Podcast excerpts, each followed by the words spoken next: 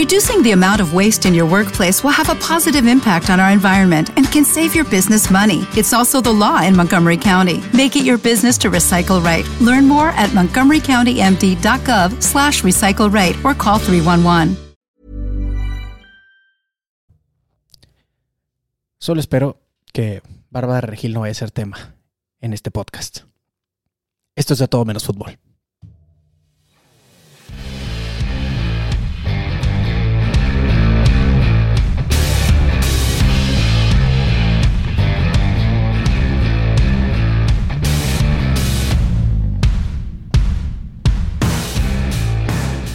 ¿Qué onda? ¿Qué onda, champs? ¿Cómo están? Aquí su amigo Gerardo Rodríguez, ahí me encuentran en redes sociales como arroba cabrón de las ventas. Estamos inaugurando este, este nuevo podcast de todo menos fútbol. Apenas le estamos dando color, le estamos dando forma a esto, pero ciertamente estamos súper, súper emocionados de poder, de poder platicarte lo que está pasando en el mundo de una forma divertida, de una forma interesante, de una forma casual. Vaya, laid back, siéntate, relájate, haz lo que tú quieras. Aquí te damos lo necesario como para que puedas tener una conversación interesante este fin de semana y no hacer el completo ridículo. Por cierto, si quieren mandar sus eh, comentarios y opinar, porque a fin de cuentas de todo menos fútbol se trata de que la raza opine también. Ustedes, mi queridísimos champs, pueden mandar sus audios a nuestras diferentes redes sociales. Nos encuentran como arroba de todo menos fútbol. Yo soy su amigo Gerardo Rodríguez y bueno, pues a mí, a mí me pueden ubicar por, por mi otro podcast, ¿no? Un podcast que de verdad sí es serio y de verdad sí le ayuda a la raza, no como este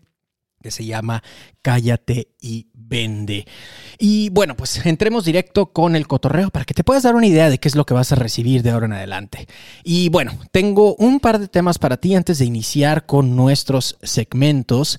Y es que, bueno, lo primero que tenemos que platicar y es como el elefante rosa en la habitación y, lamento mucho que esta sea como mi primer nota, lo pensé demasiado, pero creo que hay un mensaje oculto de, de, esto que viene. Y es que no es ninguna novedad para ti, seguramente ya escuchaste y ya viste un millón de memes de esto, pero Bad Bunny fue considerado el compositor del año, así es, por parte de la ASCAP. Es importante que leamos un poquito detrás de esta nota. Y ojo, estoy haciendo un poquito de abogado del diablo, ciertamente sí se me hace un poco ridículo que, esta sea el este sea el nombramiento, sobre todo porque conozco artistas que, que se pasan de lanza con sus, con sus letras y con su música. Se me ocurre alguien que soy súper fan, Maynard de, de Tool, el vocalista de Tool, y hace unas letras y todo un trabajo impresionante. Bueno.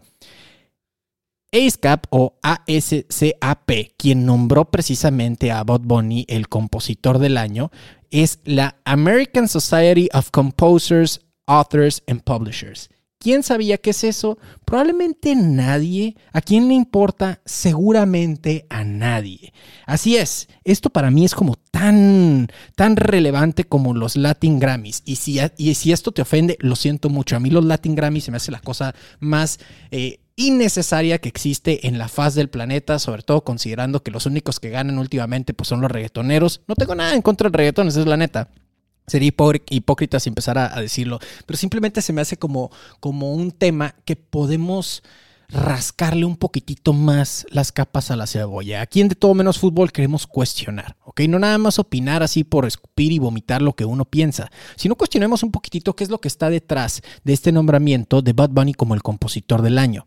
A ver, Número uno, Bad Bunny es el artista más descargado ahorita. Eso no es ningún secreto, ¿verdad? No, no es ningún secreto. Va. Entonces, si una eh, agrupación quiere hacer ruido, quiere hacerse más nombres, de más nombre, pues obviamente vas a nombrar y vas a, darle el crédito y le vas a dar el nombramiento a alguien que ya la está rompiendo. Como por qué querrías hacerlo a, eh, alguien que, es, que es menos marca, vaya, ¿no? De alguna forma se cuelgan de la marca de Bad Bunny. Y esta teoría solamente es respaldada por los ganadores de los premios de este mismo premio en años anteriores. Daddy Yankee ganó como 700 veces, para que te des una idea. Romeo Santos en 2016. Entonces está, la tendencia está como muy, muy marcada. Ahora, te decía de, de quitarle capitas a la cebolla.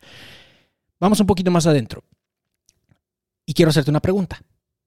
¿Qué crees que refleje como sociedad, como industria, ¿qué crees que refleje el nombramiento de Bad Bunny como compositor del año? ¿Qué dice de nosotros? De la ASCAP es lo de menos, es lo menos importante. De Bad Bunny el señor ya existe y canta y tiene algunas rolas muy pegajosas, lo tengo que decir, ¿ok?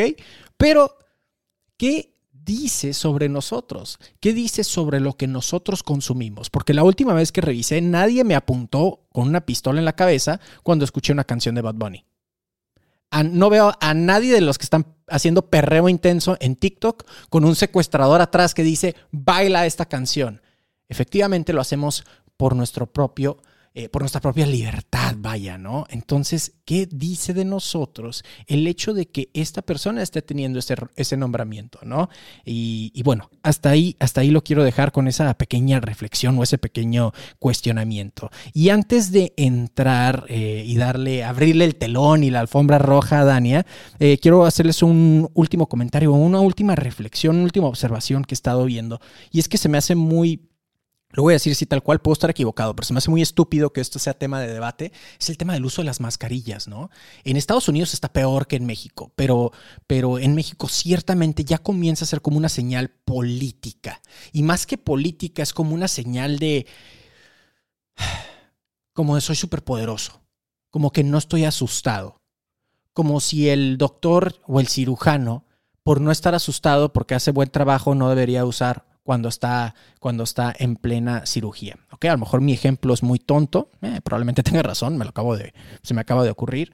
El punto al que quiero llegar es de que recuerden que como personas siempre estamos comunicando algo el hecho de portar o no mascarillas y en un ambiente donde constantemente alguien dice una verdad o se acaba de eh, descubrir que el COVID está en el aire, ¿no? Se acaba de descubrir que si te rascas las nalgas también te puede dar COVID. Ah, no, no, resulta que si te rascas las nalgas no te da COVID, al contrario, te puedes mejorar, puede mejorar tu situación o tus defensas. En una, en una era como la que estamos viviendo de constante descubrimiento y por qué no decirlo constante eh, terrorismo, digital, ¿por qué no hacer esa señal de simplemente portar la mascarilla como decir, hey, tal vez yo no creo, tal vez a mí no me importa, pero es una señal de proteger a los demás, es una señal de unidad, es una señal de respeto. Así como cuando uno tose o tosía, y te estoy hablando de 2019 hacia atrás, cuando uno tosía o cuando uno estornudaba, hacía el famoso estornudo de etiqueta, bueno, pues eso era mera etiqueta, no es que la otra persona se fuera a enfermar necesariamente, simplemente era una atención para que no te llegara la brisa del mar eh, de tu estornudo, compadre. Esa era la idea, ¿no? Del estornudo en etiqueta. Bueno, la mascarilla es el nuevo estornudo de etiqueta, ¿por qué no usarla como una señal de lo que te acabo de decir? Tal vez no creas. Y sabes qué? Probablemente tengas razón. Probablemente esto es destino o es un invento, es lo que tú quieras, es el 5G. No pasa nada, yo no te voy a juzgar por pensar de esa forma. Lo único que te comento es, ¿por qué no dar esa señal a tus hermanos y hermanas que están allá afuera, al resto de los champs, y simplemente portar, la mascarilla por el hecho de dar una señal de, hey, pues tal vez yo no creo. Lo que es más, hasta escríbele con una pluma. A mí me vale madre esto, pero la uso por ti. Eso es dar una señal. Y eso creo que está chido. Te invito a que lo hagas. Escribe en tu mascarilla. A mí me vale madre esto, pero lo hago por ti. Bueno, suficiente con, eh, con, este desmadre. Quería sacar mis dos centavos con respecto a estos dos temas que ciertamente vi vibrar mis redes sociales con esto. Y bueno, hablemos de algo bonito, hablemos de algo bueno. Y quiero tus dos centavos antes de iniciar con tu, con tu segmento. Pero bueno, pues ayuda, ayuda dando la, la patadita mutua. Nos tenemos que dar la patadita mutua. Mi, mi, ahora sí que mi partner in crime, la mejor coach del mundo mundial, coach Dania Stacks. Hola Dania, ¿cómo estás? Hola, hola, muy bien. Felicidades por este nuevo lanzamiento. ¿Ya pido la pizza o me espero a que terminen todos? Eh, no, ya que terminemos todos, para que no, para que, para que esté bien caliente. Conste, conste. Oye, pues fíjate que me gustó mucho lo que dijiste de la empatía, prácticamente, o sea, portar tu mascarilla, creas o no creas, como siguiendo este código, ¿no? Y justo empatía, más allá del cubrebocas y de todas las normas que se están implementando que, que pueden ser molestas para todos, ¿sabes? Todavía no nos acostumbramos. Es como, a mí me dio mucha pena ayer que fui a comprar algo para la casa porque íbamos a cenar y me bajé en el, en el lugar este, en el, sin nada y la gente me vio muy asustada. Entonces me bajé el carro sin la mascarilla. Tú sabes que cargo con dos. Me regresé rápido y me las puse y me bajé el carro otra vez así de que aquí estoy, aquí estoy, no, pasa nada.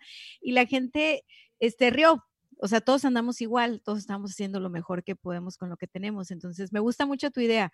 Yo, yo no sé si creo dejo de creer, no me importa tanto eso, sino más bien, pues, hey, si hay que hacer la fila, hagamos la fila, pues no, no pasa nada. Venga. Ya, ya, encontraremos nuevas formas más adelante. Ay, muchas gracias por estar de acuerdo conmigo. Siento que voy a celebrar. Déjame pongo unas fanfarrias. Dani y yo estamos de acuerdo en algo. Ay, qué gacho.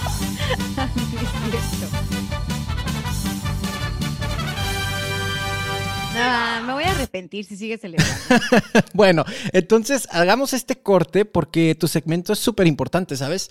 Y, literal le pusimos el título así, algo positivo, por favor, porque en este mundo que parece estar post-Armagedón, post-apocalíptico, bueno, necesitamos esas gotitas de bondad, esas, esas gotitas de que algo bueno esté pasando. ¿Qué nos traes este primer episodio, eh? Mira, Sí, Armagedón o no. Ahorita estamos nosotros aprendiendo la, forma de estar aquí ahora, ¿sabes? O sea, las, a ver, el otro día estaba yo viendo las noticias, ya ves que las veo, sí las, yo sí veo las noticias, no es como todo el día, pero sí las veo. Y, y pensé, a lo mejor ya bajó esto del COVID, porque ya pasaron tres días que no he visto las noticias, ¿no? Y cuál estaban hablando de la peste bubónica. Y dije yo, wow, ya estamos en otra. Y yo pensando que íbamos a salir de esta pronto, pero después dije, ¿sabes qué? Independientemente de cuántas, cuántas vengan, cuántos virus, cuántas situaciones difíciles nos toque experimentar como raza humana, creo que es como challenge accepted. O sea, estamos aquí y a ver, cómo, cómo podemos hacerle, o sea, con lo que tenemos. Y justo de eso te quiero platicar hoy y le quiero platicar hoy a los, a los champs que nos escuchen, que ya, ya, ya puse en Instagram que estamos grabando, así que espero, espero que lo podamos publicar rapidito. Yo quiero hablarles de atención plena lo único que nos puede hacer estar un poco más tranquilos o un poco más serenos o regresar al presente en medio de tantas noticias, en medio de tanta eh, incertidumbre, en medio de todo lo que hay, ¿no? Es la atención plena. Y por muchos años, que la atención plena en Occidente no tiene tanto tiempo, en realidad tiene como 30 años, es poquito. Claro. La atención, la atención plena es una práctica que nos permite relajar un montón nuestro sistema nervioso, nos permite tranquilizar un montón los niveles de ansiedad y sobre todo nos permite tomar decisiones con más claridad. Y creo que ahorita eh, la toma de decisiones es un factor importante, siempre lo ha sido en las empresas, siempre lo ha sido con los emprendedores, pero hoy en este momento para mí la toma de decisiones es como el, lo, lo más importante de cualquier ser humano. O sea, vas a salir de tu casa, cómo vas a salir, con quién, a dónde vas, contrataste personas, abriste tu negocio. O sea, la verdad es de que necesitamos claridad para tomar decisiones. Y en medio de tanto estrés, esa claridad se puede nublar. Entonces, yo quiero invitarle a la audiencia a que practique la atención plena, pero va a ser de una forma divertida, porque van a decir, Dania, ya nos vas a poner ahí al mat de yoga y disfrazados con una túnica y unos inciensos y saquen sus cuarzos y vamos a alinear los chakras. No, va a ser bien fácil, va a ser bien, bien fácil. Algo que nos gusta mucho a los mexicanos y a los latinos es eh, saborear y disfrutar la comida. Pues bueno, vamos a poner esta parte de saborear y disfrutar la, comida como si todos los días fueran domingo. La gente de lunes a viernes vive muy a prisa y, ni siquiera sabe qué se, qué se está llevando a la boca y rápido esto y otro, mil actividades, ¿no? Entonces, por lo menos una comida al día, hazla como si fuera domingo. Siéntate tranquilamente, observa lo que te vas a comer, monta lo bonito en un plato, eh, acomoda tus ingredientes, eh, huele, detente, no, no, no te, vamos, respira, ¿no? Y entonces empieza a despertar tus cinco sentidos, o sea, en el presente, en el platillo que te estás comiendo. Eso se llama mindful eating es un poco más profunda la técnica del mindful eating y tiene que ver también con que comas cuando tu cuerpo siente la necesidad de comer, tranquilamente y a tu ritmo. Pero bueno, ahorita no estoy hablando per se de mindful eating. Lo que les estoy diciendo es utilicen la comida porque es algo que hacen diario para tener unos 10 minutos de atención plena. En esos 10 minutos, una música que te guste, eh, el olor de la comida, todo lo que da, viste el plato, viste la mesa, pon tu mesa bonita. Si estás comiendo en un TV dinner porque no quieres comer en la mesa, igual arregle el TV dinner si puedes, vístete para comer, no, no, no lo hagas todo el tiempo en pijamas. Muchos que están en home office de pronto sí ya están viviendo en eso. Y el que nosotros nos preparemos para el ritual de la comida y lo disfrutemos con toda nuestra atención, va a hacer que en ese momento nuestro sistema nervioso se relaje un montón y que nuestros niveles de estrés se reduzcan. Y entonces vas a masticar y vas a saber a qué te sabe cada ingrediente que, que hay ahí. Y entonces eso va a ser como medicina vamos a empezarle a voltear. O sea, aquí en Occidente vivimos mucho rápido, rápido, rápido, rápido, ¿no? Ni se saborea lo que se está uno llevando a la boca, rápido come porque tienes que correr. O sea, estuvimos por muchos años premiando el estar muy ocupados. No es que estoy muy ocupado, yo no tengo tiempo. Mira, yo estoy segura que en estos momentos la mayoría tenemos más tiempo de por lo menos disfrutar el alimento. O sea, así son frijolitos, son frijolitos, pero huélelos, disfrútalos, siéntete cómodo, no. Vamos, ten ese momento contigo. ya después de que lo hiciste tú con la comida un tiempo y ya te acostumbraste a estar llevando tu atención plenamente a eso que estás haciendo, puedes hacerlo antes de ir a dormir. Y eso va a servir demasiado. O sea, la cantidad de estrés que están llevando los hombres ahora es mayúscula y las mujeres también, porque pues el home office, ajá, y el school office, ajá, entonces... y lavar platos office también, ¿no? todo, o sea, a ver, no, se, no se detuvo la vida, escucha nada más esta idea, está bien loco. No dejamos de hacer las cosas, nada más que ahora todas las cosas las hacemos desde casa. Entonces, las reuniones sociales con las amigas en Zoom, eh, los Zoom party con los amigos, eh, la oficina, todo es en el mismo espacio, todo es desde casa.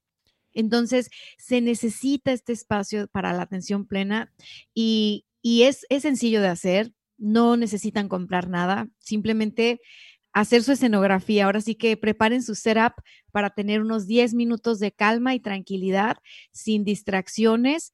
Y si de plano no pueden porque tienen niños y los niños, muchos me dicen, es que no puedo porque llegan mis hijos, pues enciérrate en el baño. Y no, no es a comer, sino no, no. vete, vete a, prepara tu baño y disfruta tu baño. Son 15 minutos para ti, igual musiquita, el baño rico, o sea, date ese tiempo de calidad, aunque sea 15, 20 minutos diarios. Quiero retarte, y es lo que te iba a decir hace ratito, porque dijiste cosas muy, muy interesantes como el tema de que pues ahora ya todo lo hacemos desde casa, ¿no? Ciertamente nos da para platicar mucho, pero quiero regresar un poquitito al tema del mindful eating y quiero que nos acompañes en dos minutos o menos porque lo que dices creo que es súper, súper importante y ciertamente yo te he visto practicarlo bastante bien y nos hablaste mucho del setup, nos hablaste mucho de la preparación, ¿no? Prepara tu mesita, aunque sea una mesita de esas que usas para comer frente a la televisión, pero prepárala, viste la comida, el platillo, acomódalo, no, no nada más así lo pongas encima y, que sea de trámite, ¿no? Me encanta que lo digas como si fuera un domingo, esto para los latinos es como que lo entendemos bastante bien, pero lo que te quiero preguntar es acompáñanos o te quiero retar más bien a que nos acompañes en el proceso ya de comer. ¿Cómo se ve eso? O sea, ¿qué tengo que hacer? Ya vestí, se ve divino mi platillo, haz de cuenta que le hizo Giovanni, que vamos a platicar con él más al ratito. Pero, pero, ¿y ahora qué? Ya tengo mi tenedor, tengo mi cuchillo en la mano, ¿qué sigue? Mira, incluso si fue comida que pediste para llevar, si no la preparaste tú, igual ponla bonita en tu mesa, ¿ok? O sea, nada de que, ay, es que era para llevar y pues el desechable y todo, porque, o sea, en realidad, la, o sea, un platito sencillo, pero monta bonito lo que pediste para llevar o lo que cocinaste tú. Ya tienes ahí tu cubierto y todo, pues ten a la mano tus salsitas, ten a la mano el limón, todo lo que vas a necesitar. La comida es un ritual como tal. Y entonces, antes de comenzar a comer como si no hubiera mañana, voltea a ver tu plato, da gracias por eso que te vas a comer, es un, es un gracias interno, ¿no? Oye, qué bien se ve esto, gracias. Sí, sí. huele lo que te vas a comer, obsérvalo y bueno, ya, llévatelo a la boca. No te recomiendo que hagas esto viendo las noticias. Si vas a hacer el ejercicio de mindful eating, no es con las noticias, no es con nada que estrese tu sistema nervioso. Si quieres poner una musiquita de fondo que le vaya bien a eso que te vas a comer, está padre. O sea, tú y yo hemos hecho eso, que te digo, ah, hoy es comida, no sé, pedimos paella y yo estoy escuchando música que es así como de España, ¿no? Sí, claro. sí, es, haz tu setup, o sea, tú, tú diviértete con eso, pues. Si no quieres música, ¿no? no, pongas música. Sabes, a mí muchas veces no me gusta el ruido, no me gusta comer con ruido ni distracciones. tú ya comes tranquilamente, disfrutaste y, y vámonos. No es, no es tan difícil. Lo difícil es no estar agarrando tu celular cuando estás comiendo intentando hacer mindful eating. O sea, deja el maldito celular. Eh, si vas a comer y quieres practicar atención plena, no tengas el celular a un lado. O sea, guárdalo en un cajoncito, ten tu ritual de comida, observa, huele, saborea, disfruta y ya que terminaste de, de comer, pues ya regresas a tu celular. Porque no vale la pena durar con el celular 10 minutos tomándole fotos a lo que vas a presumir en Instagram. si no, o sea, a ver, ¿qué estás presumiendo? Si ni siquiera lo estás disfrutando. Claro. Entonces, bueno, hay quien tiene la habilidad de hacer las dos cosas, qué bueno, pero, pero la mayoría no. A veces no respiran. Y ciertamente no sería atención plena, ¿no? Oye, pues muchísimas gracias por este segmento. ¿Algún mensajito final y sobre todo tus redes sociales de volada? Arroba coach Dani Stacks y aquí seguimos en De Todo Menos Fútbol. Muchas, muchas gracias. Bueno, pues ahí lo tienen, la sección de algo positivo, por favor. Eh, ya lo tienen, practiquen el mindful eating. Y me recuerda muchísimo aquella ocasión que tuve un taller con un sommelier. Eh, no recuerdo ahora cuál es el término adecuado, según yo es sommelier de habanos como tal, que fue un taller para poder catar un puro era, era eh, un tasting de puros, de habanos particularmente, ¿no? Hay que, hay que entender que habanos solamente se le puede llamar, es denominación de origen, vaya, que fueron hechos o fabricados a mano en la, man, en la Habana, Cuba, ¿no? Y, y bueno, era, hagan de cuenta lo que estoy diciendo lo que está diciendo Dani era mera atención plena, mero mindfulness. El cuate nos decía, abraza el puro. Y se escuchaba como muy romántico, ¿no? Hasta cierto punto cursi. Abraza al puro, siéntelo, eh, observa el fuego, etcétera, etcétera. Entonces, de verdad, eh, creo que es muy interesante poder practicar esto. Y para nosotros los latinos, los mexicanos, que la comida es, ahora sí que parte eh, sagrada de nosotros, vaya Mindful Eating puede ser una muy buena opción. Muchísimas gracias a Dania por este segmento. Y bueno, vamos cambiando drásticamente, y no diría así como que ultra drástico. Si esto fuera el yin yang, bueno, pues ahí lo tienen, damas y caballeros. Vámonos a, una a un segmento que me tiene muy, muy emocionado. Estoy, estoy, ahora sí que de algo sé, entonces sí puedo opinar o dar una opinión un poquito más educada, ¿no? Vamos con la sección de formados a golpes con mi compadre el psicólogo deportivo, psicólogo de liderazgo, Rafa Alcaraz. ¿Qué onda, Rafa? ¿Cómo estás? ¿Qué onda, Gerardo? Muy bien, muy bien. Un saludo a todos los champs. El día de hoy ando aquí portando la camisa, la efectiva de Reigning Champ. Reigning Champ. Aquí, este, pues hablando de golpes, ¿no? Hablando de golpes y, de campeones. Eh, efectivamente, ¿no? Oye, bueno, me encanta. Más, más últimas, ¿no? Estoy, estoy emocionadísimo, Rafa, con, con, con, con esto, porque eh, la idea es de que desde tu perfil como psicólogo nos digas por qué la raza es campeona, ¿no? ¿Por qué los campeones son campeones? Bueno, ¿qué nos trae esta semana? Bueno, pues esta semana pasada eh, se, se, inauguraron las peleas en, en, el MMA Fight Island de la UFC, ahí en Dubai. Entonces, pues tenemos ese ese dato, ¿no? Todo este mes van a haber muchísimas peleas, van a haber cuatro eventos estelares. Ayer acabamos de tener otro, mañana tenemos otro. Entonces es, es un, un día o un mes de, de muchos deportes. Y la semana pasada vimos tres peleas de campeonato buenísimas. Todas tuvieron sus polémicas y todos hablan de gente que en algún momento fue campeón y estaba peleando por una vez ser campeón eh, y otro estaba defendiendo. Entonces, muy interesantes todas las historias, pero una de ellas o la más importante pues fue la del main event, ¿no? Con este Camaro Usman, que es el, el, famoso Nigerian Nightmare. No sé si, si has escuchado de él. Por supuesto, ¿no? El campeón que se compara mucho con George St. Pierre. ¿Y, y, por qué este cuate defiende su campeonato este fin de semana? Y, desde tu punto de vista, me encantaría que nos dieras como un perfil, ¿no? ¿Quién es este Camaro Usman? Pero sobre todo pensando, Rafa, en todos los que nos estamos, eh, todos los que están escuchando, quiero retarte a que nos platiques de Usman, pues para gente que incluso no es fan del UFC, de las artes marciales mixtas, a mí me vale madre, nunca lo voy a ver, no me gustan los golpes, porque debería de importarme una, persona que es campeón, ¿no? ¿Qué nos puedes platicar de él?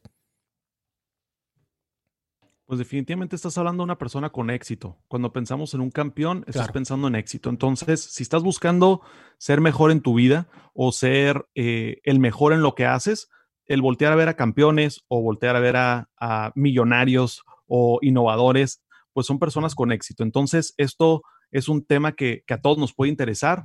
A mí en lo personal, la historia de Usman habla de una historia, de una cultura de, campeonato, ¿no? Él es nigeriano, eh, tenemos el, dato estadístico de cómo etnias, en, por lo menos en Estados Unidos, los nigerianos tienen eh, el mayor éxito, ¿no? Como, como grupo cultural, los de Nigeria tienen más éxito como inmigrados en Estados Unidos. Y mucho de esto es por la parte de, cómo ellos viven su vida, cómo ellos están buscando el, éxito y también las expectativas que se ponen para ellos mismos y para sus hijos, que es lo que le tocó vivir a Kamaru Usman desde muy temprana edad. Él llegó a los Estados Unidos a los ocho años y de ahí empezó a meterse en pues puro deporte y escuela, deporte y escuela, siendo muy exitoso en las dos en todos los lugares que, buscas. Kamaru Usman siempre fue de muy buenas calificaciones y siempre tirándole al estrellato, ¿no? Eh, en, movimientos deportivos de, lucha, lucha grecorromana, siempre estuvo en, los equipos olímpicos, estatales, fue becado en la universidad. Entonces, siempre el, poder ver este, este perfil que pues para muchos es diferente, ¿no? Porque él eh, incluso lo comenta, dice, yo escogí ser exitoso como peleador. Y, no, no es por necesidad. O sea, él tiene un título, él tiene una carrera, eh, le fue bien en la escuela, es una persona inteligente, pero él tiene un amor por competir. Él, él, así lo dice, yo escojo ser peleador. Entonces, como es mi gusto, es, es mi, mi, placer, es mi motivación, necesito ser el mejor en mi competencia, porque no le dice ni peleas, él habla de competir y del arte de competir. Llega a las peleas totalmente frío, totalmente calculado y viene a probar contra otra persona en el uno a uno, en el arte de, la vida o muerte, porque aquí pues o te noquean o, te rinden o los jueces deciden. Entonces, eh, pues él siempre buscó ser contundente. Él hablaba de cuando luchaba, él quería ser el que acaba en la pelea por, por demasiado gap de puntos.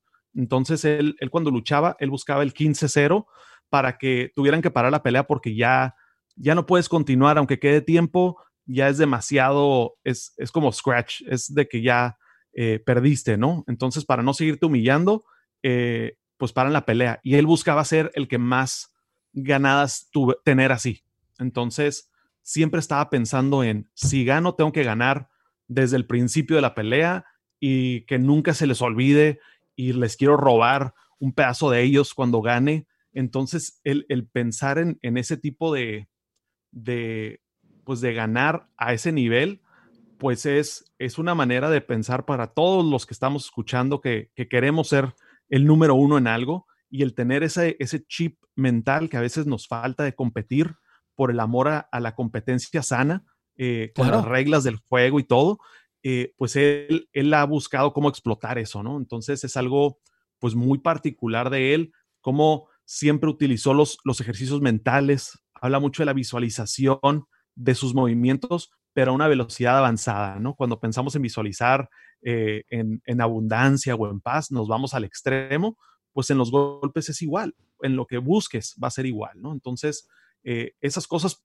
yo creo que las podemos aplicar en muchas maneras en nuestra vida. Oye, Rafa, me recuerda un poquitito a esa, a esa escena, no sé si viste esta película o, los champs la vieron, eh, la película de Sherlock Holmes, ¿no? Creo que la primera con este Robert Downey Jr., eh, muy famoso por su personaje de Iron Man, ¿no? Y está en esta escena de pelea y no importa si viste la película, seguramente en el trailer la viste, ¿no? Que, que, que Sherlock Holmes, en este caso, él, él él comienza a ver lo que va a pasar en la pelea, qué golpe va a tirar y qué golpe le van a tirar para poder contragolpear como segundos antes de que pase, ¿no? Entonces, ¿es eso a lo que te refieres con la visualización rápida? Digo, porque lo que quiero es de que, lo aterricemos todos, ¿no? No, él lo hacía mucho antes de la pelea. Ah, él lo hacía eh, en cuanto él sabía que iba a pelear, él se empezaba a imaginar cómo, cómo tiraba un golpe, pero a velocidades súper supersónicas, o sea, a un nivel exagerado, eh, casi casi caricaturesco, porque pues buscaba que su mente estuviera fuerte, ¿no? Él hablaba mucho de, de, que mi mente no la dude y que no, que no se la pueda no creer. Esto es lo que te digo de, de esta parte cultural, ¿no? De, poner expectativas muy altas. Me ha tocado, eh, pues, muchos pacientes de, de este tipo de familias donde, pues, oye, pues ya me, me aceptaron en la universidad, ¿no? Y es así como que, pues eso no es un logro, ¿no? Ven conmigo cuando tengas tu doctorado. Y, y, y, la expectativa de que, pues, te sacaste segundo lugar, pues si el primero, o sea, ¿por qué, por qué no? ¿Qué tiene esa persona que, que tú no tienes y siempre tirarle a más, ¿no? Oye, tengo, tengo muchas preguntas para ti, pero eh, eh, ahora sí que el tiempo apremia, entonces voy a hacer mi top 3. La primera pregunta es, ¿este ejercicio de visualización es algo ya quemado, Rafa? Es algo que ya todo el mundo dice, visualízate eh, siendo el primer lugar, cerrando la venta, ¿no? Cerrando ese negocio, etcétera, etcétera. Pero yo me he dado cuenta que también eso podría ser hasta contraproducente, ¿no? Porque te visualizas de que, oh, sí, estoy en la cima y no logras la cima. Ah, su madre, soy un pendejo y caes en la depresión. ¿Qué, qué, dice ahora sí que Rafa psicólogo al respecto, eh? No, pues ahora, no nomás visualizaba este señor, estaba todos los días desde las 5 de la mañana hasta las 11, 12 de la noche en el gimnasio visualizando mientras visualiza pero, pero ponte a trabajar, ¿no? Cambiale machín, ¿no? O sea, no, dejes de, hacer lo que tengas que hacer por andar visualizando. No estamos hablando de una visualización y, ya con eso. Oye, pero ¿por qué perdí si visualicé bien cabrón? no, no, no. Hay que, hay que ser conscientes y, y hacer la práctica con la visualización, ¿no? Igual estoy levantando pesas de 10, pero imaginarme que son de 50 y de repente como que ya se me hacen bien ligeritas estas, pero todo el rato estoy levantando pesas, eventualmente voy a llegar a esas 50 si todos los días le estoy pegando y me estoy viendo con esa capacidad, ¿no? Que tengo esa meta ahí, pero en absoluto la acción, las acciones van a ser lo que van a hacer que esa visualización se, se convierta en una realidad. Tengo dos preguntas más para ti, Rafa, con respecto a esta conversación que, que, da, para, da para mucho más, ¿no? Eh, yo quisiera rescatar el hecho de que de lo que aprendo yo de, de Usman, de este campeón eh, welter en UFC, que son las artes marciales mixtas, la mejor compañía hoy por hoy, la compañía líder debería decir en el mundo de las artes marciales mixtas, mejor conocido en México como el Vale Todo. Yo lo que eh, rescato o lo que aprendo con base en esta charla contigo, Rafa, es decide. Y yo retaría a los champs a decide ser. O sea, tú decides ser. No importa las circunstancias, toma la decisión tú. Decido ser campeón. Decido ser esto. Decido ser el otro. Pero decide tú. Ese es algo que, que definitivamente rescato y te agradezco por, por traerlo ahora sí que la conversación. Eh, y con eso te quiero regresar el micrófono a ti y preguntarte, ¿qué aprendiste tú preparándote para este segmento, Rafa? ¿Qué aprendiste tú de Camaro Usman, de este campeón de welter eh, de la UFC? Me encantaría que tuvieras internet para poderme contestar la pregunta. Pues, Entonces, ahí, la llevas, compadre. ¿eh? Este, te, te encargo que no te conectes con el con el teléfono este de cable, güey. Una disculpa venga, de, venga. de, que no está, no está pasando el internet, pero, pero sí escuché, sí escuché la pregunta y honestamente yo quería que, que ganara, que ganara más Vidal. Yo no le iba a Usman porque por el estilo, ¿no? El estilo muchas veces eh, de repente pues se torna muy estratégico, muy frío, muy calculado, muy de puntos. Y, y, a veces como fan de las peleas, tú quieres ver sangre y todo, pero ya estudiando este caso, ya realmente eh, preparándome para este caso, para esta plática contigo, eh, fue eso de que, bueno, tiene mucho más mérito el llegar a un lugar ya sabiendo cómo vas a ganar, ya teniendo un plan, una estrategia y ejecutarla, tiene muchísimo valor. Y habla de la profesionalidad de, esta, de este personaje, de Kamaru Usman, y de la preparación que necesitas tener mental y física para poder llegar a, ser un, número uno de lo que sea. Entonces, yo le tengo un nuevo aprecio a, a Kamaru Usman porque él toda la pelea lo estuvo pisoteando, eh, toda la pelea lo, lo, abrazó y lo amarró y lo dominó, pero de una manera eh, pues muy estratégica, muy jugando a sus fuerzas, cosas que pues obviamente estuvo analizando por años y años, cuáles son sus fortalezas, una de ellas es la lucha, entonces eh, el jugar a tus fortalezas también te puede llegar a la cima, ¿no? Y no ocupa ser el mejor striker o, no necesitas ser el, mejor especialista de, de algo para, para, explotar lo que ya tienes, ¿no? Entonces yo sí le aprendí mucho a, jugar a tus fortalezas y también en creer en ellas, ¿no? Como decías. Pues ahí lo tienen, Rafa. Ya no nos da tiempo para la última pregunta, así que te la voy a dejar así al aire, compadre, para que podamos platicar de esto la siguiente semana. Y hablabas de los abrazos, de los pisotones. Yo escuché fuertes críticas para este campeón, como bien escuchó los champs, eh, que no, eh, aunque no seas fan del deporte, no pasa nada. Eh, ten en cuenta que es de Nigeria, entonces ya sabes que es una persona de color. Y detecto que hay un hate con, con las personas específicamente de color en ciertos deportes, ¿no? O en los deportes como tal, en general. En NASCAR no es ningún, no es ningún eh, secreto, estas carreras automovilísticas en Estados Unidos. Y te quiero retar para, ahora sí que platiquemos la siguiente semana sobre el racismo en los deportes. Eh, ¿Qué te parece eso, Rafa? Y bueno, pues tus, excelente. tus últimas palabras, ahora sí que tu mensaje final y tus redes sociales, Rafa. Mensajes finales, eh, la visualización sí sirve, solamente si actúa sobre ella. Y síganme en redes sociales, psicólogo Rafa, y pues también sigan el podcast de La Hora Adecuada. Ahí estamos hablando de MMA 100%, para que lo chequen, La Hora Adecuada Podcast. Ahí lo tienen. Gracias. Muchas gracias, Rafa. Abrazo, gracias, gracias. Y bueno, vamos a nuestro siguiente segmento y, definitivamente a una, una, conversación que me apasiona muchísimo, ¿no? El, antes de empezar con el siguiente segmento, este, el estar detrás de un campeón, de cómo piensan y sobre todo poder contestar por qué es campeón, qué lo hace diferente, ¿no? Hay personas que años y años están trabajando pero no obtienen los mismos resultados.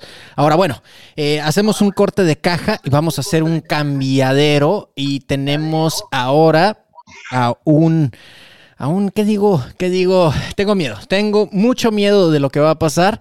Eh, el buen Oscar, el One Way Show con su segmento. Ni siquiera voy a tratar de describir de qué se trata el pinche segmento, con decirle que se llama K está pasando. Mi querido Oscar, ¿cómo estás? Te encargo que tienes, tienes dos cuentas, entonces tienes que ponerle mute a una, compadre, antes de que me contestes. ¿Qué onda, Oscar? ¿Cómo estás? Oh, espérame. Errores de, eh, errores de novato, raza, ¿eh? Lo que pasa es que mi querido One Way es de televisión, entonces lo, lo trajimos a las redes, lo trajimos al podcast, perdonen ustedes. Aunque le pongas mute a uno. Qué mal. No, si estás en... A ver, ahí te, ahí te escucho. Ahí ya estoy bien. ¿no? ¿Qué onda, mi querido Oscar? ¿Cómo estás? Ok, no era yo, yo sí estaba bien, coño. es que si te escucho con un poquillo de eco, pero bueno, se te perdona porque, porque eres tú, mi querido One Way. ¿Qué onda? ¿Cómo te va? Muy bien, ¿cómo están todos los champs? No, es que sí sigo escuchando. Ok, va. Sí, sí, este, ¿cómo están todos los champs y cómo están todos ustedes? ¿Qué onda, Gerardo? Oye, no, pues aquí encantado. Alfombra roja para el señor One Way Show. ¿Qué onda? ¿Qué nos ah. traes? Oye, me, encantó porque nos estábamos preparando en el grupo de WhatsApp, ¿no? Con las notas eh, de lo que de lo que cada quien va a platicar en este en este episodio, en este primer episodio, porque pues no la queremos cagar o por lo menos tratamos de cagarla lo menos posible. Es evidente eso, aunque no nos esté funcionando del todo. Y, me encantó tu comentario de, eh, pues lo que pasa es que está bien triste el internet. O sea, Oscar va a hablar de las tendencias y las celebridades y whatever y, y dice, pues está bien triste, güey. No quiero hablar de esto. Entonces, en esa tristeza, Oscar, ¿qué nos traes esta semana? Pues les voy a tratar de dar como de las dos cosas. voy a empezar triste porque estoy hablando de un fallecimiento que estuvo súper extraño y random. Para los que no conocen, había una serie que fue muy exitosa que se llama Glee, ¿no? que es de estos eh, estudiantes de high school, la típica historia muy cliché, pero que pegó bomba en todos Estados Unidos y en el mundo, yo creo. Y había muchos personajes que eran como los outcasts de la escuela, ¿no? Era el, el coro de la, de la escuela, no iba a decir iglesia, qué tonto, pero era el coro de la escuela, y entonces eh, en el coro estaban como todos los rechazados de la escuela, ¿no? Que el quarterback que le gustaba cantar y pues todos los demás lo rechazaban y estaba la típica que quería ser actriz de, de Hollywood y de Broadway y todo el mundo la bulleaba y así. Entonces fue algo como muy boom que se hizo, era, era una serie musical, o sea, cantaban todo, literal para todo, tenían canciones y fue muy, muy, muy exitosa. Dentro de esta serie había una actriz que se llamaba, digo se llamaba porque precisamente de ella voy a hablar. Falleció. Ajá, Naya Rivera. Y ella es la típica historia de todo actriz y actor de Hollywood, ¿no? O sea, ella empezó como sidekick. Ok. Era como el, el sidekick de la porrista güera, típica, etcétera, etcétera. Y ella era la latina la latina súper guapa, pero que era súper bitch. Entonces, de repente, empezó como a tener más diálogos, porque no hablaba, nada más bailaba y ya, y era como la que le seguía la cura a la güerita.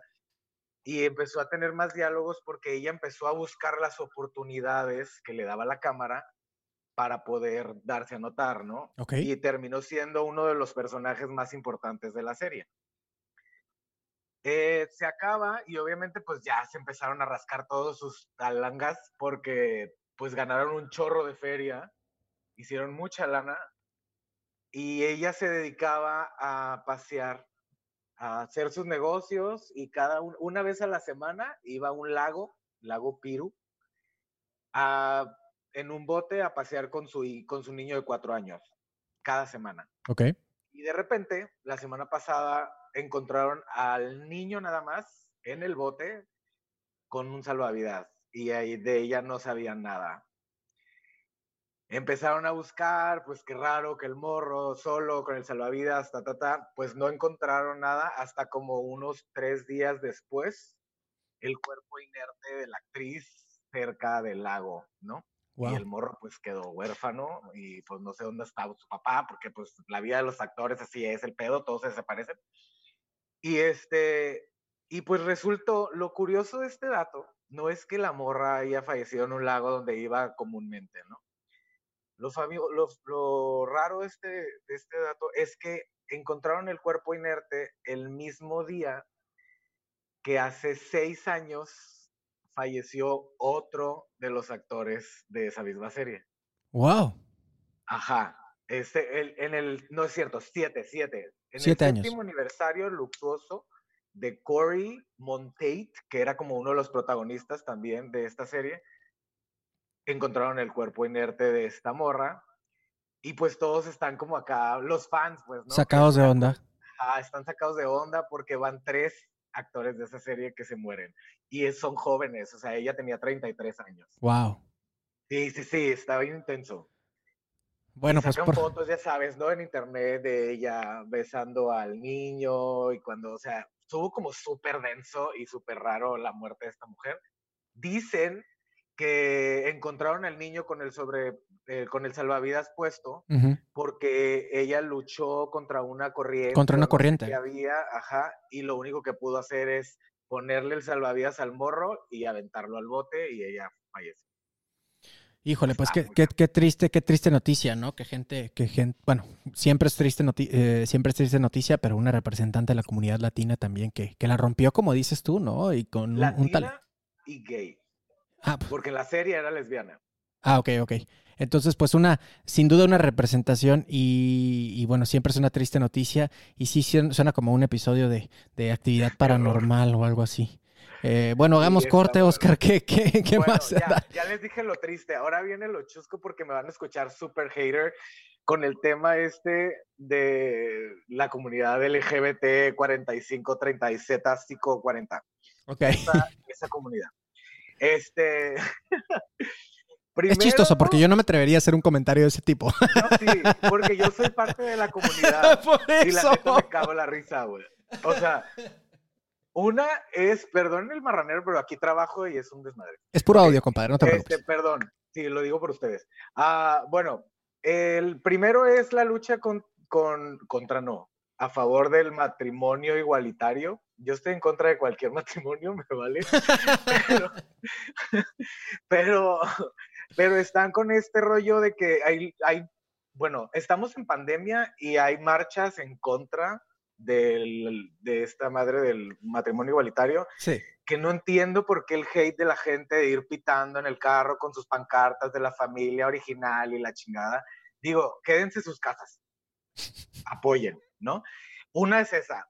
La segunda es que, pues, cada quien se va a casar con quien quiere y lo que sea, pero hoy rechazaron la ley entonces. En Baja California, ¿no? en Baja California. En Baja California se rechazó la ley eh, que, favorecía el matrimonio igualitario, precisamente porque no obtuvo los votos necesarios. Creo que fueron dos votos los que les faltaba para poder, para poder hacer legal esto, ¿no, Oscar? Mucha abstinencia en votos. Siete, si no mal Obviamente negativos y pues pocos positivos, ¿no? Digo, estaban diciendo el día de ayer que lo iban a autorizar por mandato, o sea, ni siquiera era por voto estaban así como diciendo, tienen que aceptarlo por no sé qué intereses había. Sí. Pero hoy la rechazaron y todos tengo contacto directo con la gente que está allá de la comunidad que están luchando por, por, el, por la aprobación y están haciendo un desmadre, o sea, de que van a empezar a, a reunir firmas, a hacer desmadre en redes sociales y están haciendo de verdad le están echando muchas ganas, mis respetos para estas personas, porque no son ni siquiera de una organización ni nada, o sea, son viles civiles que están luchando por esto y están pagándose sus viajes a Mexicali y todo el desmadre. La verdad, mis respetos. Empezando por aguantar el calor, ¿verdad? Oh, sí. Ajá. Entonces, hoy la rechazaron. Creo que vienen cambios muy importantes y la gente está realmente echándole muchas ganas para poder que esto suceda. Entonces, ya en redes sociales, si me siguen o algo, ahí estaré pidiendo firmas también para que se unan al rollo. Y listo. Esa es una noticia. Y para finalizar, eso está buenísimo. Buenísimo. Sigo, siendo hater. Estaban subiendo en redes sociales mucha gente de la comunidad, pues, sigo con el mismo tema porque eso es lo que se escucha, este, de lo en contra de los personajes gays que había en la comedia y en las series de antes. Bueno, en las novelas y esas madres. Ok. Que estaban muy ofendidos porque estos personajes hacían, causaban la homofobia, que muchas personas estaban incómodas en sus casas viendo los programas de comedia y cómo ridiculizaban ridiculizaban al ambiente homosexual, etcétera, etcétera. Y pues yo cuando estaba viendo estas notas y estas publicaciones de la gente dije, güey, güey, neta te estás ofendiendo. O sea, vete a un bar, güey. Pero bueno, lo dices ahorita, ahorita que, que, ya sobrevivimos, por así decirlo, esa etapa, ¿no, Oscar? Cuando tú y yo teníamos...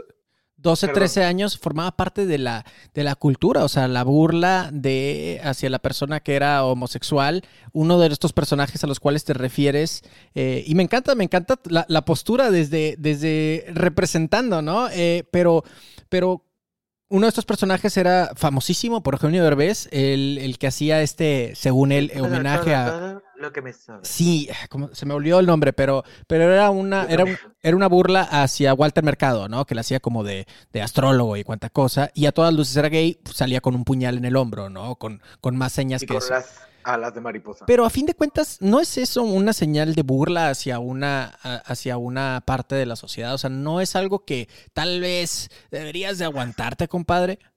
No. Eh, no creo que sea necesario aguantarme. No es una burla realmente yo lo veo como un personaje y está basado en algo que sí existe, que son personas que realmente existen, como Walter Mercado, como un, este, no sé, un estilista que es extremadamente femenino. Eh, hay muchos casos, o sea, yo los, yo los he visto, estas personas sí existen.